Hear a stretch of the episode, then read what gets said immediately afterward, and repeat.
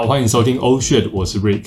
今天要来跟大家聊聊的就是职场生活。那我自己本身过去大概工作四年多，那目前的话是有做过跟企划这两类的工作。那我们今天还邀请了另外四位来宾，那分别来跟大家介绍一下。大家好，我是许安。那我工作五年多，我从毕业之后就是一直在航空公司当地勤这样子。大家好，我是 Michelle。那我毕业也是五年多，然后我做过星巴克，然后现在在航空公司上班。嗨，大家好，我是大卫，A.K.A 亲戚大哥哥。我毕业大概五年多吧。那我之前是在航空业，那现在是在猎头界当猎头。哎呦，这是 J.C。目前离职大概一个多月，寻找人生意义中。哎，那你之前做过什么？航空业，大家都是航空业的人。诶那我觉得蛮特别的是，David 你是做猎人头嘛？是你觉得猎人头这份工作，因为这这份工作好像蛮特别的，它实际上在做什么？其实老实讲，猎头在台湾这个产业比较小众，那在国外相对来说，可能大家会比较普遍知道。那其实猎头它很简单，顾名思义就是我从 A 公司挖一个人才到 B 公司这种概念。对，所以我必须要对这个市场上的一个敏感性啊，就要去很了解，然后建立自己的一个人才库。哎，通常什么样的公司或什么样的职缺会需要去找一个猎人头公司？因为这个感觉好像就是一般的公司都有，大公司应该都有人资部嘛，那为什么他们会特别需要还要去找猎人头？OK，因为其实大家最常见一般是在网站，maybe 是一零四或是一一网站，可能招募这样。但是 假设他今天的位阶比较高的时候，可能到一个经理等级或者一个 senior level 的时候，那他放在网络上会一堆阿猫阿狗乱投，那其实就很浪费 HR 的时间。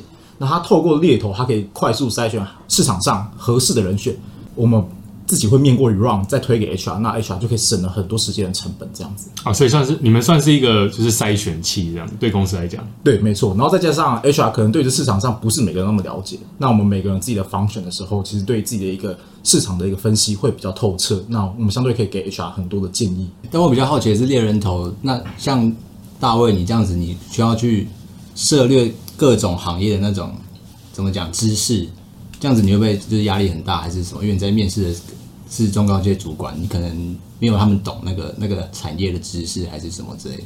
OK，因为其实每个人呃猎头公司还有分部门，像 back office，然后 tech team 或者是 FMCG 之类的。那我本身就比较负责在软体工程师这部分。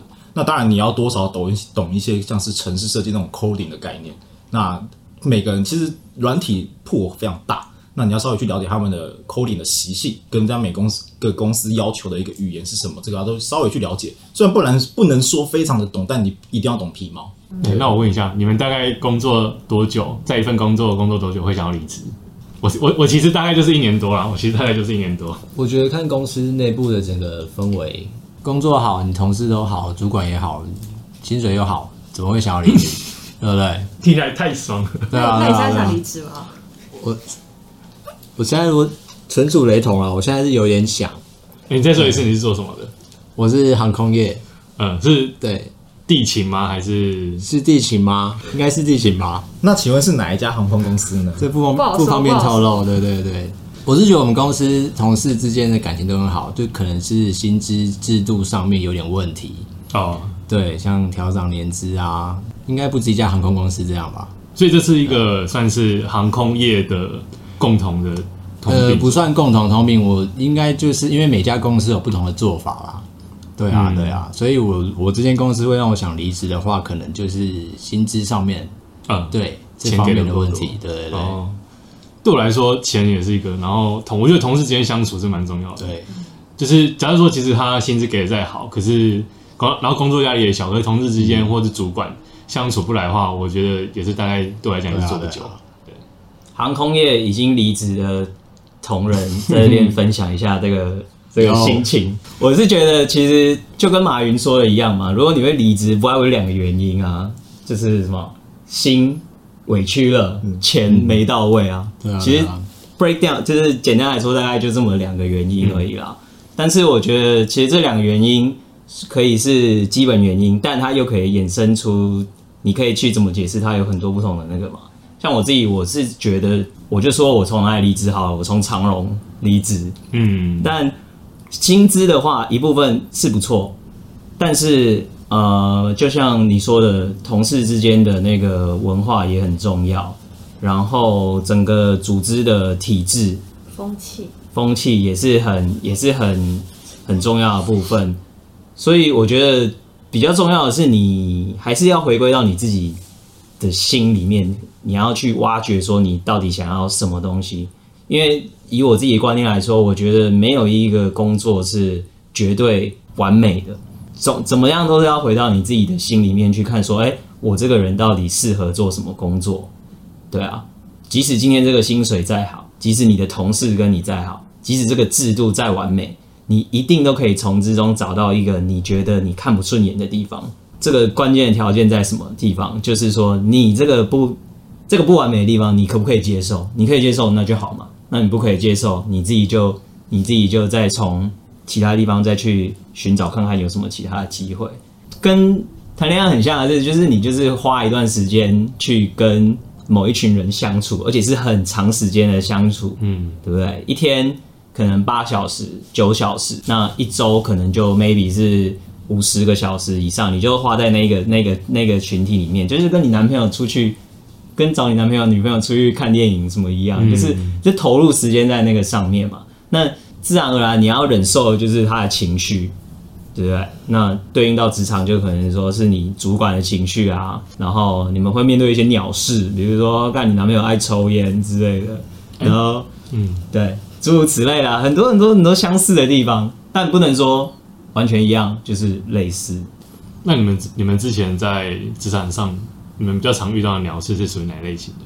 鸟事我先说好了，因为我们主要就是接待客人，帮他们报到、登机门。那鸟事的话，不外乎就是遇到 OK。最鸟的话，应该就是 OK，没有别的。他有没有什么提出什么很无理的要求？无理要求就是大家常听到啦，行李比如说两件十公斤，你可能就是十几二十公斤过来，然后在那边吵不遵守规定，就是对最鸟的就是这个啦。平常遇到的应该也是这个。因为我本身没有做过，就是直接面对客人的服务业啦，嗯所以我好奇是说，你们这样子在跟客人 argue 的时候，你们能够就是据理力争吗？还是你们只能放软生态？我们一定据理力争啊，我们一定照公司的规定走啊。呃，对啊，对啊，你们的主管会挺你们吗？会挺我们吗？会吧？讲的好像对，如果如果客人没有太强硬的话，会挺。那、如果客人强硬的话怎么办？就是以客为尊。以客为尊，所以还是以客为尊。毕竟还是服务业啊，对啊，对啊，我觉得台湾，我我不确定国外啊，但是我觉得台湾只要是小公司或是服务业，基本上都是以客为准。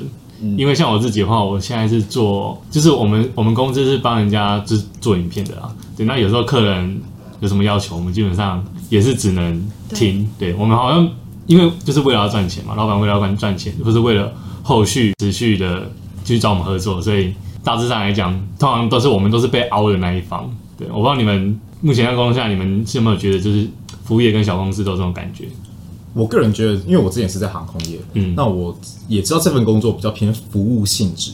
那当然是说，可能我觉得在台湾这个环境，所有的台湾人可能被保护的很好。那每个人观念的想法是说，我花钱就是老大这种观念。嗯但我觉得我个人是比较不认同的，因为我觉得公司有一定自己的制度跟规章。那你既然买了这样的一个服务，那你肯定要遵守。那当然，我觉得有些小细节，你可能觉得有一些人情面，我觉得是可以通融。但假设这件事已经踩在呃规范上的话，那我觉得这个是我个人我比较不认同的地方，就是以客为准这样。嗯，我也觉得，要不然其实他他们就是尝到一次甜头之后，就之后会后续再继续踩着。对啊，没错。上次都可以，怎么这次不行？对，然后是对对哎，其他家可以，为什么我们这家不行？很常这样。你们之前疫情的时候，你们有在你们有在家工作过吗？哦，我有。你们有？我们也有，我们也有。那你们觉得就是在呃，就是在家工作跟在公司工作，就会不会比较偏向喜欢在家工作？在家工作很棒，对，因为实际上我们在家工作其实是没有做什么事啊。对，那是你而已哦。所以并不是在家工作棒，是没事做，没事做蛮棒的。但是有什么主管如果有什么要通我们要随时待对，我们会就等于 stand by 的意思。哦所以等于说变二十四小时。对，也不是放任，因为我们还是会，也不是我们还是会有个排班制，只是那段时间你就是要就只能待在家，你不能出去外面要找得到这样子人。哦，对对对对，对你要可以随时可以马上扣回机场上班。我个人是觉得说居家上班，我觉得是弹性度非常的高。嗯，对，那当然是有些人是认同，有些不认同。因为我觉得不认同的原因是因为觉得在公在家办公效率比较差，因为你可能很多的吸引的东西。对但在公司你可能就是哎、你只能工作，然后很 focus 在你工作上，这是一派。那另一个就觉得说，哦，我今天个性就比较 freestyle，那我觉得我能完成所指办的事物，那就可以了。那我觉得我的时间我可以自己分配，我觉得这是各有利弊。杰勋，你自己想在家工作吗？我有，然后因为我是在那个确诊的时候才在家里工作，哇，然后确诊了还要工作，那你很出其中的矛盾吗？我之前也有那样，我之前也有那样。因为公司就是没有你不行，对，那我就得就是在家还要继续联网上班这样子。但是我觉得在家其实我一开始是不喜欢的，因为在疫情一开始的时候，我们公司有提供居家上班这个这个选项让你做。我那时候很不喜欢，因为我就想要去公司蹭冷气啊，嗯，然后去吃免费的午餐。讲到午餐，你们公司大公司提供的午餐应该是不错吧？嗯，这真真的要很看人啊。如果你是觉得你想要吃饱的话，那当然是没问题啊。嗯那如果你想要吃精致的话，那应该是没什么办法。那就这样，如果你去公司，你就会有额外的午餐嘛，然后有冷气可以吹啊，然后你就可以省电费。那我后来在家里上班的那个时候，我自己是觉得说会有更大的那个弹性，嗯。就是说你自己可以，比如说你可以听音乐，你可以想要躺着都可以，穿睡衣这样，穿睡衣、裸体之类的，裸体，自己煮午餐，就是不喜欢吃什么，不然就是可以自己做决定这样子。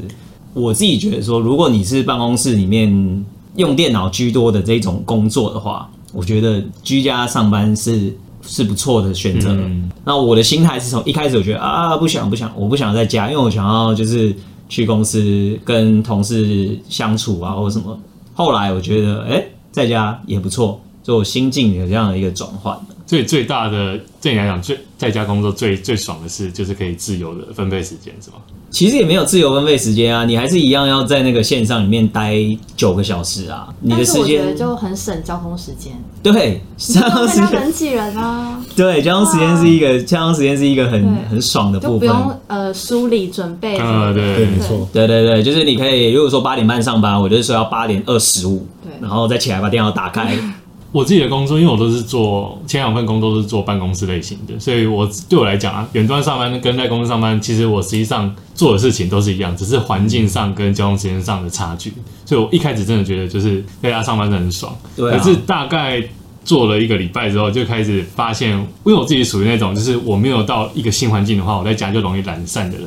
嗯，所以我在家时间久了，其实开始会慢慢越来越懒散，就是效率其实我自己来讲我会变差。所以我觉得居家上班它应该要是一个呃可以选择的，就是员工可以选择的自由的选项。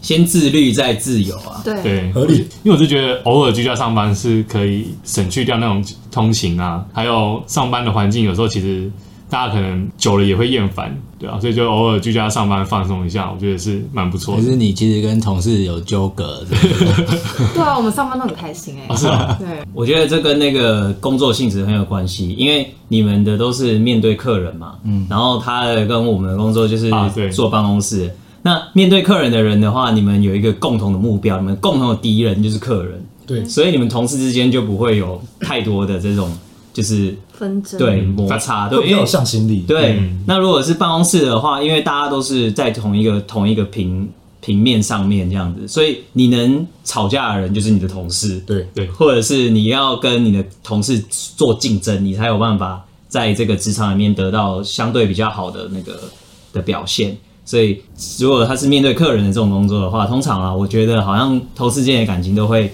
好一点点，对好一点点。哦，这样讲有道理。对，嗯那你们觉得我们这个世代常被说草莓族，你们觉得我们真的有比较软吗？我觉得我们不是草莓族，但是我承认我们有点躺平，不是我们啦，我自己啦。嗯，因为你说草莓族嘛，我们也没有说我不想工作，我不要工作，我们还是很认真的工作，只是我们可能就没有这么的想要赚钱，赚大钱，可能要买房啊什么的。为什么？说有点躺平，我可能我自己啊，因为我自己是觉得，因为我也没有生在一个很有钱的家里，然后我自己觉得我可能这辈子不管月薪多少，我存多存多久，我也他妈买不起一间房子。嗯，那我干嘛不就是稍微躺平？我想做什么我就做什么，然后每个月有存款，然后房子的事就以后再说这样子。我自己是这样子，可是没有到草莓，因为我们还是会工作、认真上班这样子。呃，我的想法是说，因为大家为什么会定义成草莓族？是因为现在的环境跟过往不一样，现在环境其实相对来说比过往稳定多。嗯，那现在是因为可能在家庭的呵护下长大，那他多了很多是他的自信，那加上他的很多的想法，那他觉得他可能不太能去承受别人的指责或是压力，所以很容易会被人家定义成草莓族。但是过往的人，他比较偏向是穷怕了。他什么事他都是干，嗯，那他如果不干的话，他可能没有下一餐，对所以我觉得这是一个呃世代的落差性。那可能新世代很多都是在想法上的执行，那旧世代我就是执行，我就是干就对了，嗯，对我觉得这是很容易被定义成草莓族的方向啦。草莓族好像大部分都会是上个世代的人来定义下个世代的人，对对对就会叫他们草莓族。同辈人不会说：“哎，看你草莓族哦。”因为大家都在在同一个环境里面，你看不出差异啊。一定都是你要有经过一定的时间，你变成一个老人了，你才会有一个差异。你看出来差异之后，你才会去定义他们嘛，对，对吧？而以我自己看啊，我是觉得草莓族的话，你一定觉得是我们这个时代才有的东西吗？我觉得其他时代一定也有草莓族啊，对不对？你去问你别的主管，你刚刚进去公司的时候，一定他们那那一届里面的人，一定也有人是草莓族啊。所以我觉得用世代去分配，有一点有一点比较比较这个界限比较模糊一点啊，不是说哎这个世代就是草莓族。对嗯，我觉得他应该是以你这个人在社会上的一个你的地点、你的地位在哪里？不是说地位啊，你的位置在哪里，会决定你是不是变成被大家定义成草莓族的那种感觉，对吧？如果这个社会主流社会大家都认为说，哎、我这个工作就是要干个三年五年，对不对？那如果你一进去然后三个月就走了，那你觉得哎草莓族？草莓族，嗯，对，我自己看，我反而是觉得，就是我们这一次在跟我们下一个时代的人，反而比较敢在工作上去要求更多东西。对吧？对这样这样你就看得出差异对。所以我觉得，就是真的就是大家想法，因为以前像那个许安刚刚讲，就是他们我们上一辈的人或是上上一辈人，他们对他们那时候的物价还有薪资来讲，他们确实是工作，只要努力工作十年的话，就一定有回报，就一定有点回报。对啊对，可是对我们现在来说，我们那个房价如果一直攀升下去，那我们现在的薪水这样子，对于一个有家的梦就是越来越远。我觉得是环境的因素导致每个人的做事方法，对他任何的想法都会去做改变。对，所以你们在跟就是呃，应该说我们差距在一轮的的人工作，或者你们主管工作的时候，你们有没有觉得在想法上有没有什么明显的不一样？哦，我个人觉得有，因为可能假设在上一时代来说好了，可能他有自己的意见或是想法，或者是跟主管上面的想法是有出的时候，我觉得他们是比较不太会去做表达。那他们觉得，OK，我就默默的听，我就默默的接受。那可能我觉得戏棚上站，呃，戏棚下站久了，舞台就是我的。嗯，但可能我觉得现在世代的年轻人好了，他们只要有觉得，哎，有想法上的差异性，很敢提出来去做讨论，嗯，去做一个 brainstorming。我觉得这是一个非常重要的东西，因为我觉得今天大家要一起进步，一定是有大家不同的意见去做激发，有不同的化学效应。嗯，对，所以我觉得，假设这个团队想要进步，那每个人都要在自己的岗位上，不管是各司其职也好，那我觉得他们的想法上沟通也是非常一个重要的。但我觉得这有时候也没办法，因为上一个世代的人，他们通常的地位一定比我们这个世代的还高嘛。对主管阶级啊，这个世代，比如说我好了，之前可能有提过什么，给可能最高的主管知道，他也是鸟都不鸟啊，他就凭着他的地位就直接把你就直接刷掉，对啊，这样也是无奈啊。那你觉得是尽管我们有想法，你觉得是年纪的问题，还是权就是权位的问题？这可能跟他自己的个性有关系啊，个性比较鸡巴之类的，对啊。看他想不想做我可以请问是哪一位吗？我这就先不说啦，这就先不说？OK，对，我我自己是觉得三十岁大概三十岁到四十岁，他们我自己工作下来，我觉得他们在想法上有比较迎合就是年轻世代的想法，就是他们愿意采取一些比较创新，或是比较愿意听取就是下属的意见。但是好像四十岁以上的，我觉得他们的想法感觉上跟他们相处下来，我觉得他们的想法会比较硬，比较觉得说就是他们依照自己自己之前的工作方式下来，他们会觉得说这么做才是对的。我目前遇到的状况比较像是这样。想法上的话，应该一定是年龄离你越远的人差距会越大，这是这是肯定的的成正比的嘛，对啊啊，我觉得除了想法上以外，还有呃不同的之处，就是像办公室我们之间都会用打字来沟通嘛，那从这个你就可以看得出来哪一个是哪一个是主管的那种感觉。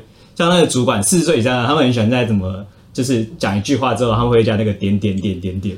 哦没有发现用？字习惯不一样，对，他们会会说点点点，比如说呃，J C 可以今天去帮我干嘛吗？拜托你点点点点点。哦觉得我们就是你看着，觉得这好像长辈我们在打字对，我们就不会，哎，所以一定要有标点符号嘛，对吧？对对，因为让我们之间沟通就不会有这种，我们就不会打说哎拜托你。我们可能是符号笑脸笑脸之类的。对，因为 emoji 对 emoji 爱心爱心。对，我以为长辈会是很强硬的态度、哎，哦就是会给没有没有。你拜托你，他就他刚说了啊就是那麻烦你帮我完成什么，或者今天完成交给我这样。那个就是那个就是四十岁以上对的，，会是以命令式的口吻。对那我因为我的主以我自己主管，我主管他大概是快要就是四十以下了，所以他的他的讲法就会是介于两个之间，对。就是他会他会一样会有标点符号，可是他又会加一些那种年轻人的那种，对，他会打叉 D，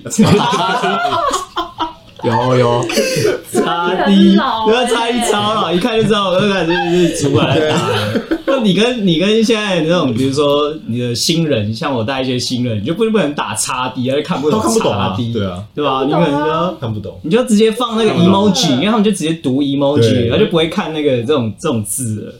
那你们在跟就是我们下一个世代，你们有遇过就是我们下一个世代的新人吗？你觉得我们跟他们沟通上，你觉得有没有什么代沟？好像还没有到下一个世代，对不对？我们最年轻就一九九六，对啊，还还不差对啊，两三岁而已，没有到下个世代。三岁，哦，你们这么老没？有大卫嘞，我觉得啊，因为其实像我公司，因为其实陆陆续续都有一些毕业新鲜人刚进来，嗯，对，那我觉得我看下来，有些人的想法是说，我不喜欢一言不合我就走，那他们的想法是说，哦，是我开除老板，不是老板开除我，哦，他们想法这么强硬啊？对，那安静离职啊，，对，然后再是假设真的有出事的话，我觉得他们反而不是去想着去解决问题，反而是推卸问题。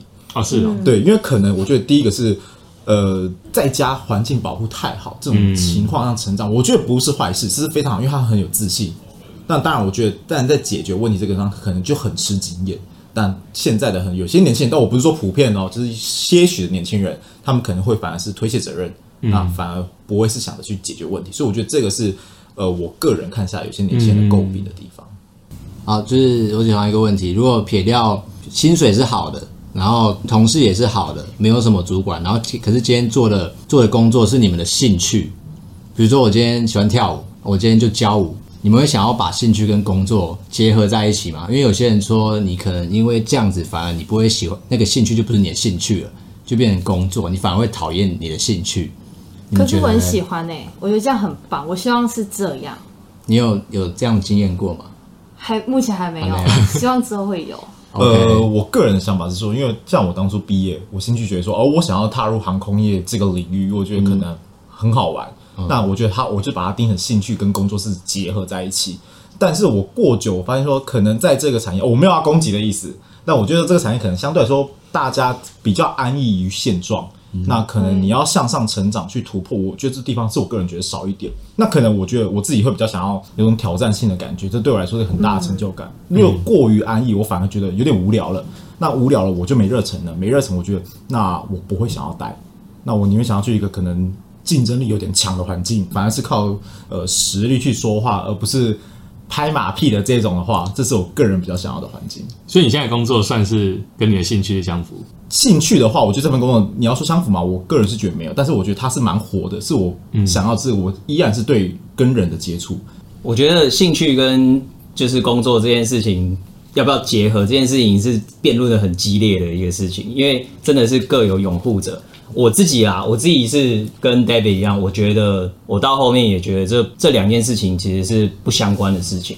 你的兴趣变成你的工作，就像你们有听过熊仔的歌吗？好像把你的爱歌设成你的闹铃一样。对，好像是变成说你的兴趣变成一种任务了，因为兴趣这个东西从来不会有人规范你要怎么做，你的方向永远都是照你自己的在做的。但是工作这个部分一定会带有一些任务导向，你一定都是要听别人怎么做，别人告诉你怎么做，甚至有利益冲突。对，你要去迎合别人怎么做，所以这走到后面就会变得，你会自己心里面会很拉扯，就是说，哦，在我兴趣里面，我觉得唱歌应该就是要这样啊，唱歌应该就是要飙高音啊，然后炫技啊。但是今天唱片公司要求你说，哦，不行，我就是要做一个民谣，我就觉得什么？对，但是民谣不就好卖啊，对不对？这就是变成一个别人看叫怎么要怎么做的那种感觉，所以兴趣自然而然到最后就会变得有点，你会觉得会很拉扯这样子，对吧？那第二个观点，我觉得就是说，兴趣不一定会变成一个工作的的原因，有可能是因为说，因为兴趣的话，这个社会需要你这个兴趣当做工作的那个需求并不多，嗯，例如说，我今天喜欢跳舞啊，但这个社会上需要有这么多跳舞的人吗？仔细想想啦，就是以数量来看的话，那这样的话，你找工作的方向会往哪个方向找？我现在因为我现在是那个离职寻找人生意义中嘛，所以我自己会觉得说，我希望找到一个是它不是我的兴趣，但是呢，它是我擅长做的事情就好了。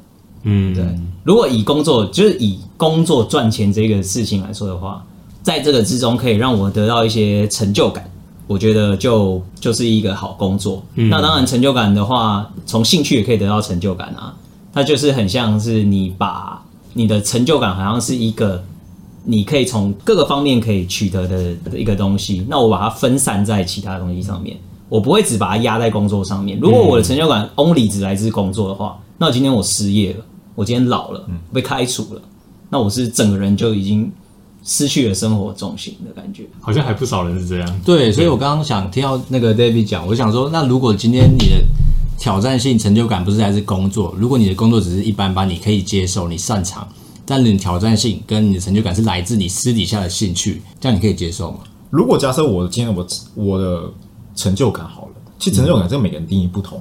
那我的成就感可能在我自己的眼里，我反而觉得说，我今天能交出一个漂亮的成绩单，那这个成绩单我不是说哎、对外交代，我是对自己所交代。就是还是工作上嘛。对，但是假设你说兴趣的话，我觉得在兴趣这方面来说，我个人觉得说这个是让我开心，能让我消除工作压力，这我就要称为兴趣。我做的是开心，而不是在取悦别人，我自己开心就好。我为什么要因为我的兴趣，然后把它摆到利益的前头去？这个是我觉得我不认同的地方。嗯我自己的话，我自己现在在做的这份工作是剪辑嘛。那剪辑本来就是算是我的兴趣。那我觉得，当你的兴趣跟你工作是同一个方向的时候，好处是说，你大概做到厌烦的时候，每个人都一定会有个厌烦期嘛。你做到厌烦的时候，你再回来看这份工作内容，对我来说，自己来说，我会觉得说，哎、那至少现在我是做的是我喜欢的，而且是它可以帮助我。就是工作以外的兴趣有成长空间的事情，那这时候我就可以继续再做下去。所以我觉得，当你的兴趣跟你工作的方向是一致的时候，你会比较容易长久的可以做下去。所以对我来说，就是找呃找到一份跟自己兴趣相合的工作是蛮重要的。对，就算不是兴趣啊，至少也要找一份自己擅长的。我觉得擅长很重要，因为你如果擅长这份工作的话，你会比较少在这份工作遇到挫折。这倒是。然后我自己的话，我是属于那种兴趣跟工作分很开的人。成就感的部分，我大部分如果工作上找不到，我就往我自己的兴趣上面找这样子。对，我因为我看过蛮多，他们就是把他们的呃成就感的来源放在工作上。那所以工作上有有不如意的事情的话，他们受挫感就非常大。没有地方发泄对这样子。对，这就造就为什么职场上这么多讨人厌的前辈就是这样啊。嗯我个人觉得这个是蛮大的一个原因，就是因为他他们都把工工作压在上面，对对压在他的人呃不是把人生压在工作上面，讲人生就是没有工作就没有他了，对啊的感觉。然后这个时候你在你在跟他谈论工作以外的其他事情，他就觉得说，哎，谈这个干嘛？好好做你工作就好了。你们有你们有想说做副业的发展的？我会，而且我这个我自己有设一个目标，是说创业这件事情。嗯那的确现在也已经慢慢有雏形出来了。嗯那我当初会想要走创业，是因为我觉得我需要资金，所以我踏入猎头产业，它能快速累积我的财富。嗯那当然这个财富我主要是把它放在我的一个启动资金的上面上。那当然，我觉得创业对我来说是我一直想做的事情。虽然很多人会觉得创业会觉得哦，我自己当老板，我时间很弹性，我很自由。但他没有想到是老板跟员工他们的责任是不一样的，你反而担心的东西是更多的，但你的时间也不会变得更弹性。你只是自己成为自己的老板，那你要几点上班？这个我觉得当然可以继续规定，但是变成是说你的计划性又更重要，所以不是说哦创业就一定是最好的一个选择。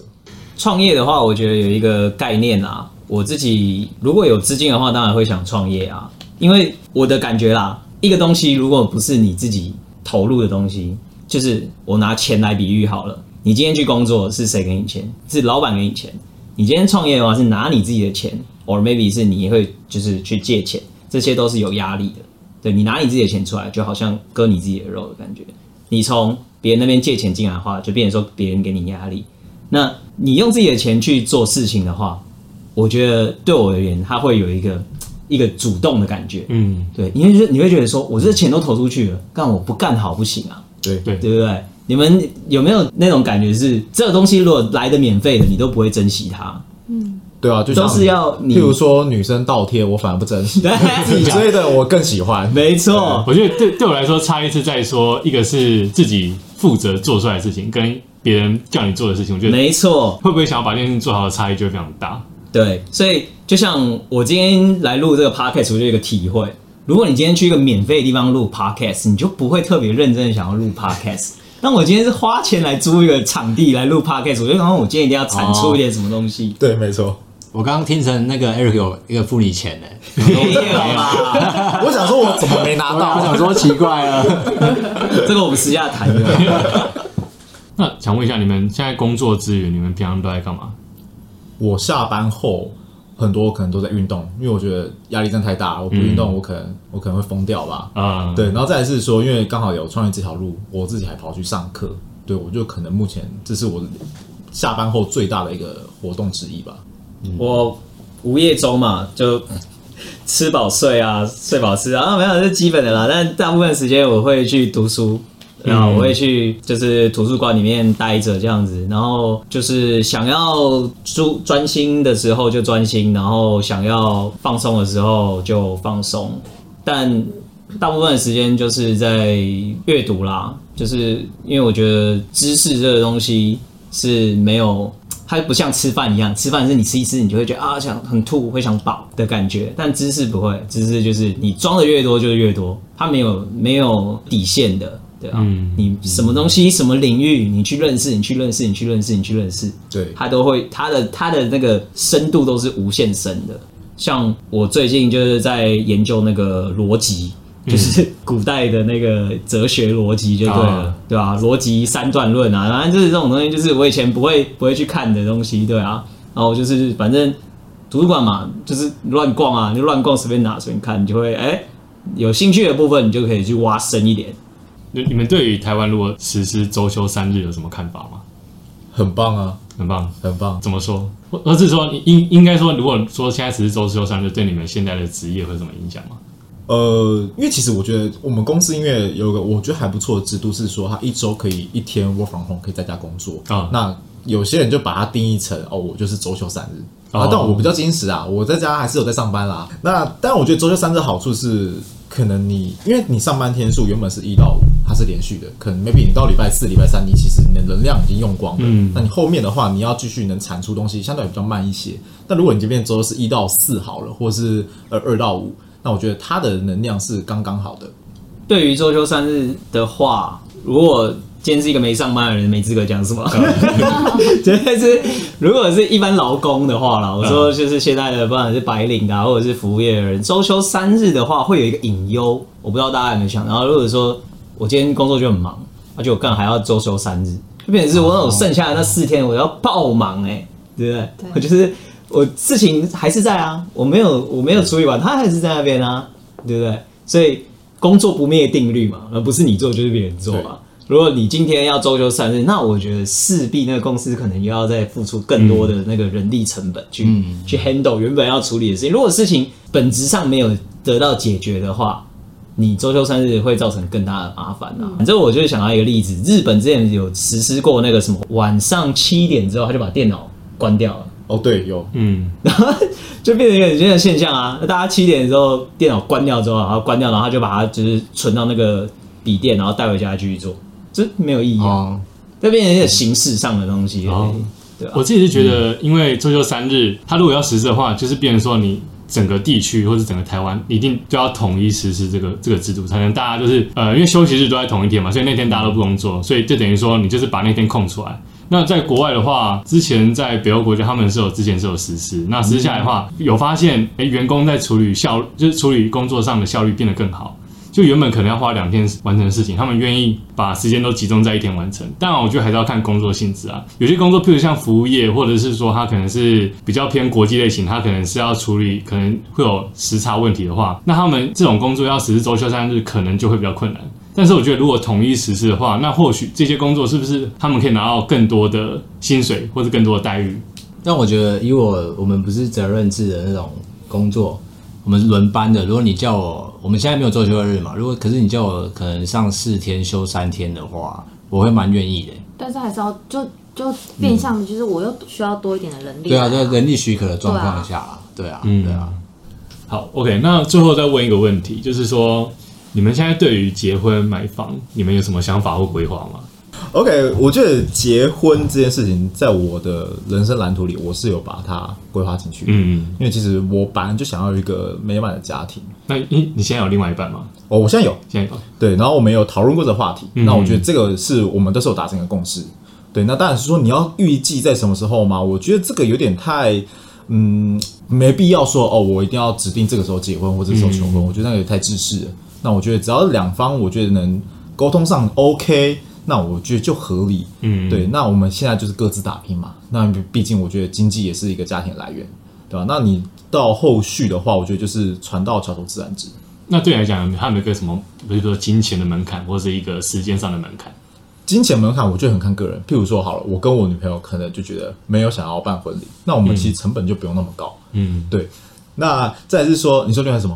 就是时间上。时间上，呃，我觉得现阶段好了，可能女女性意识抬头，她没有说哦，我二五二六就要结婚，我觉得这个比较少见的。那你现在女生会觉得女强人嘛？我想要做工作，那我能力很好，我要继续干，那我可以赚更多的钱。嗯，对，所以可能像很多女生可能三十左右才结婚，这是有的，对吧？那我刚好跟我女朋友就是意思，呃，共识是觉得说，我们接近稳定在做结婚的打算，对啊，就打算说生小孩嘛。我现在有，我很爱小孩，我超爱的哦。但是一胎就好，两胎太累。那 J C 呢？结婚买房吗？嗯，结婚买房的话，就对我来说是两回事啦。就是因为我本身就住家里，住台北，所以买房的话，对我来说的话，目前不是太大的目标。嗯，因为如果要搬出去住的话，好像也没有特别急迫的需要。嗯，结婚的话，就实在是没有特别的去想说有什么计划啦。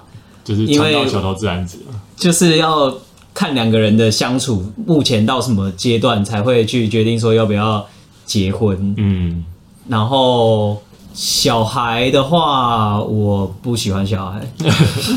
感觉好像男生对于结婚好像都不会有什么特别的规划。那 Michelle 的话，你觉得对来讲，女性角度结结婚会不会是一个就是你要把它定在一个人生计划里面的事情？我自己会耶。可是可是我们公司其实有些女生好像有很想会想结婚吗？你们公司蛮多人在结婚的。有，我觉得有。嗯，我想一下，那他们可能就没有那么爱小，没有没有那么想要小孩。也是蛮多人生小孩的，一半一半。可是有些还没结婚啊。嗯，但我也会想要生小孩，但是我觉得以现阶段，我想要以工作为主，就我觉得我工作还没有到一个我可以自己我自己可以接受，然后可以养老的地步，所以我觉得我先把我工作搞好，然后我再慢慢的可能想结婚之类的吧。好，那 Eric 呢？我觉得我我我我对我来讲也是结婚跟买房是两回事。我觉得结婚的话好说啦，因为结婚的话就看双方怎么定义嘛，对。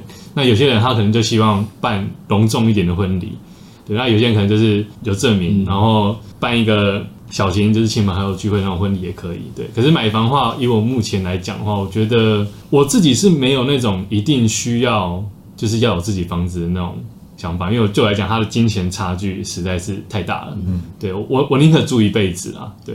那买房的话，真的除非就是说我有达到一个我现在理想的一个经济水平的话。我才考开始考虑买房，但以现阶段来讲的话，呃，就是基本上就是停留在租屋阶段这样子。嗯，OK，好，那今天节目就到这边，那非常谢谢我们今天的来宾，谢谢，哎，谢谢各位，我是大卫，那我们下一期再见，拜拜，拜拜。拜。